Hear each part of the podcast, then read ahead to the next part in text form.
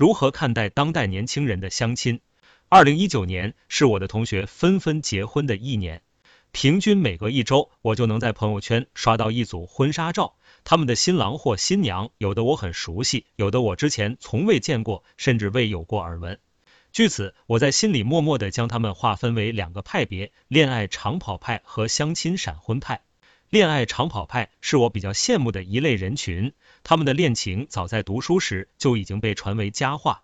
两个人从大一甚至中学开始就互相喜欢，这么多年来虽然难免发生争吵，却未曾放弃过彼此。期间不乏第三者前来侵扰，但是两个人并未因此而动摇，一直是对方为自己一生的伴侣。他们的婚姻几乎承载了所有老师和同学的期望。是他们让我们再次相信爱情，更让许多单身的同学看到了生活的希望。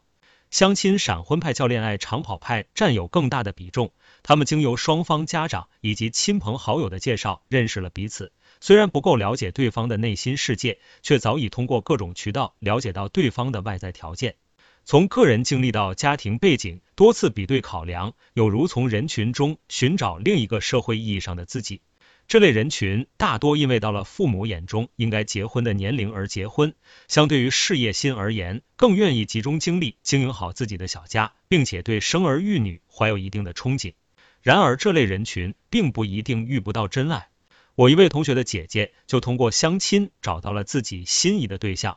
开始的时候，这位姐姐有些排斥相亲，家人接连安排了几次见面，都被她临时取消了。后来他的妈妈说：“要不你先加一下那个男生的微信，就当是认识个朋友。”这位姐姐一时推脱不掉，只好扫描了二维码。没想到这一聊天，她发现自己和对方的三观非常一致。这位姐姐本来只打算礼貌性的打个招呼，结果一下子聊到了凌晨一点。一周以后，她竟然主动要求家人安排见面。幸运的是，两个人见面之后，对彼此的外貌也很满意。前不久，他们两个人举行了婚礼，郎才女貌，看起来十分甜蜜。他们的经历打破了我一直以来对于相亲的偏见，使我明白相亲不过是认识异性的一种途径，不应对其怀有过多的抵触情绪。仔细想想，其实年轻人抵触相亲的常见原因不外乎以下几种：第一，父母从小对子女控制欲强，导致子女内心深处十分叛逆，渐渐形成了一种行为模式。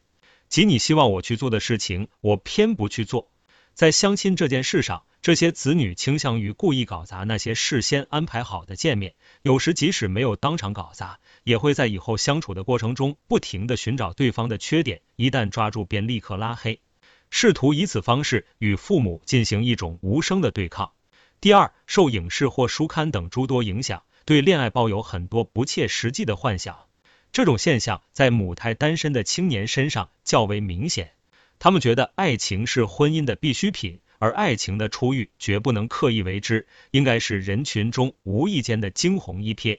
这些青年心中多少有点理想主义，不愿与身边的人一样落入俗套。第三，玩心较重，不想早早稳定下来。这些青年中有些耽于玩乐，视婚姻为一道无形的枷锁，迟迟不愿进入感情的牢狱。有些则难以面对突如其来的长大，觉得自己还未做好承担起家庭责任的准备。面对相亲，他们首先想到的是逃避，以此来延长自己悠闲自在的生活。第四，事业心强，不愿受家庭的拖累。这些青年中的大多数，从小便是同龄人眼中的佼佼者，一直以来持续受到家长和老师的鞭策，心中怀有远大的理想。他们一心扑在工作和学习上，只有紧张而忙碌的行程才能使他感到安心。一旦停下来，便会陷入对未来无尽的焦虑之中。在他们看来，相亲是组成家庭的开始，而家庭的牵绊是必要分散他们奋斗的精力，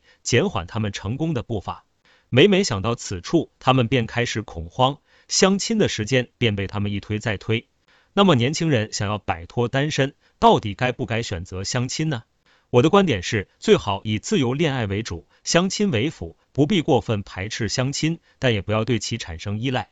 当代生活节奏普遍较快，忙碌的工作和学习，导致大多数年轻人被局限在工作单位或学校到家这样的两点一线。即使到了周末的时候，社交圈子也很少有什么改变，往往都是和几个熟悉的朋友一起出去放松一下。如此看来，相亲不失为年轻人拓展社交圈子的一种有效方法。况且经过亲朋好友的筛选，对方的硬性条件起码已经达到了及格线，从而大大降低了本人的选择成本。但是在相识之后，便需要看看两个人的三观和生活习惯是否合适。很多相亲往往始于条件，终于细节，两个人在日常生活的细节上能否达成一致，关系到结婚之后是否能够和睦相处。与此同时，两个人究竟能否产生感情，也是是否能够步入婚姻的必要条件。很多家长认为，感情对于婚姻来说并不重要，但是在我看来，牢固的感情基础才会让两个人变得更加包容，从而在今后共同面对生活的重压时携手共进，而非相互指责。相亲不是爱情的对立面，反而有时可以成为通往爱情的一座桥梁。我们很难说自由恋爱中丝毫没有对条件的考量。那些所谓长得好看、性格温和、体贴关心，归根结底也可以称为是一种条件，只不过属于相对较软的条件，与硬性条件相比更容易让人接受。婚姻是两个家庭之间的事情，而不仅仅是两个人之间的事情。能够让自己的另一半在硬性条件上得到家人的认可，更有利于婚后家庭关系的处理，也可以适当避免一些矛盾的产生。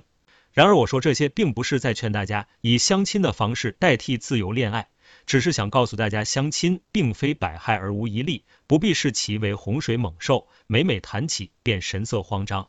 如果能够通过自由恋爱觅得良人，自然皆大欢喜。如果父母希望你去见见他们心中合适的人选，也不必过度争吵，愿意尝试便欣然前往，不愿尝试便适当表明自己的态度。总之，未来迈入婚姻的是我们自己，我们不排斥任何一种走向幸福的方式，但同时也要保留自己最终决定的权利。对于父母而言，子女的婚恋毫无疑问是家长最为重视的事情。然而，重视归重视，切不可将自己的意志凌驾于孩子之上。尊重孩子内心的真实想法，应该是您提出所有合理意见的前提。总有父母因为子女年龄渐长而倍感焦虑，以此为理由催促孩子前去相亲，哪怕对方并不适合自己的孩子，也劝孩子尽量将就。依我之见，一段婚姻的目标应该是白头偕老，而不是赶上同龄人结婚浪潮的末班车。倘若若干年后，双方因为难以忍受彼此而选择离婚，